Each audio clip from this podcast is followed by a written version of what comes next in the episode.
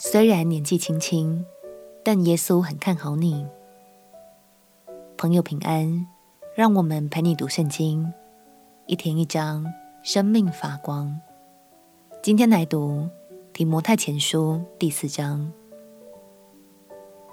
根据研究，提摩太跟着保罗一起宣教的时候，大约才十八、十九岁左右，但保罗却非常信任他。也常托付许多牧养的任务给他，从来都不认为这个小子做不到，会搞砸。也许这是因为保罗知道提摩太的心里总有主耶稣吧。让我们一起来读提摩太前书第四章。提摩太前书第四章，圣灵明说，在后来的时候。必有人离弃真道，听从那引诱人的邪灵和鬼魔的道理。这是因为说谎之人的假冒。这等人的良心如同被热铁烙惯了一般。他们禁止嫁娶，又禁戒食物，就是神所造，叫那信而明白真道的人感谢着领受的。凡神所造的物都是好的，若感谢着领受，就没有一样可弃的。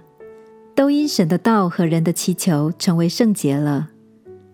你若将这些事提醒弟兄们，便是基督耶稣的好执事，在真道的话语和你向来所服从的善道上得了教育。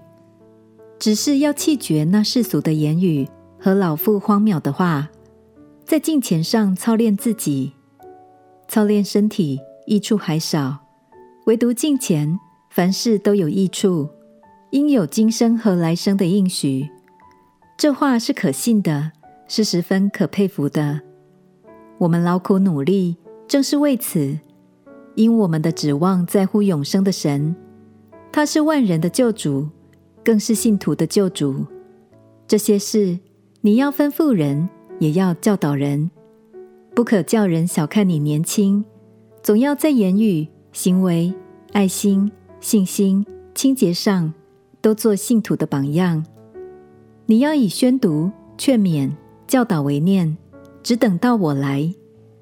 你不要轻忽所得的恩赐，就是从前借着预言，在众长老按手的时候赐给你的。这些事你要殷勤去做，并要在此专心，使众人看出你的长进来。你要谨慎自己和自己的教训，要在这些事上恒心。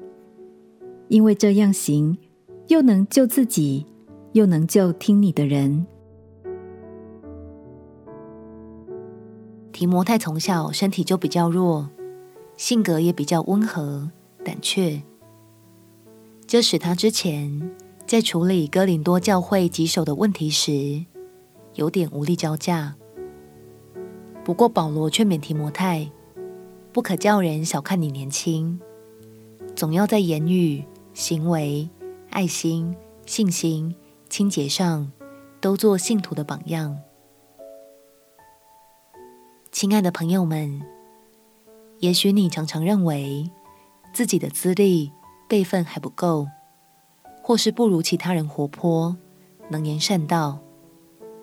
但鼓励你，神看重的是你的品格和你的心哦。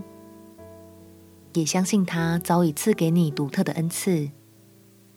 好，让你用自己最能发挥的方式去祝福更多的人。